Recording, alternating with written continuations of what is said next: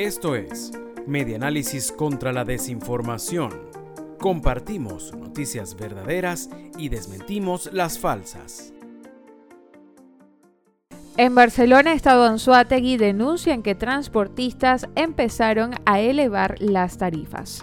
Con la entrada de la temporada decembrina también llegó una nueva preocupación para los barceloneses, pues algunos trabajadores del volante empezaron a actualizar las tarifas de traslado, aun cuando las autoridades trataban de hacer cumplir la gaceta oficial que establece, por ejemplo, que el pasaje en autobús es de 2,50 bolívares y no 3 bolívares, como cobra la reseña El Tiempo ve.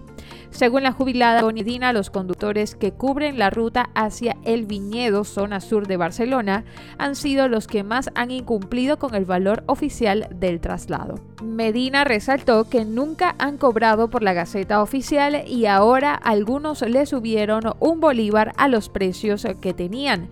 El día martes, como a las 2 de la tarde, se montó en un carro que legalmente el pasaje es de 3,50 y ellos lo cobraban en 4 bolívares pues ahora lo están cobrando en 5.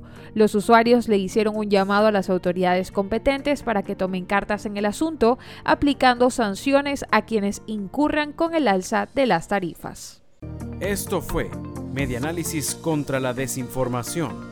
Síguenos en nuestras redes sociales, en Twitter e Instagram. Somos arroba medianálisis e ingresa a nuestra página web www.medianálisis.org.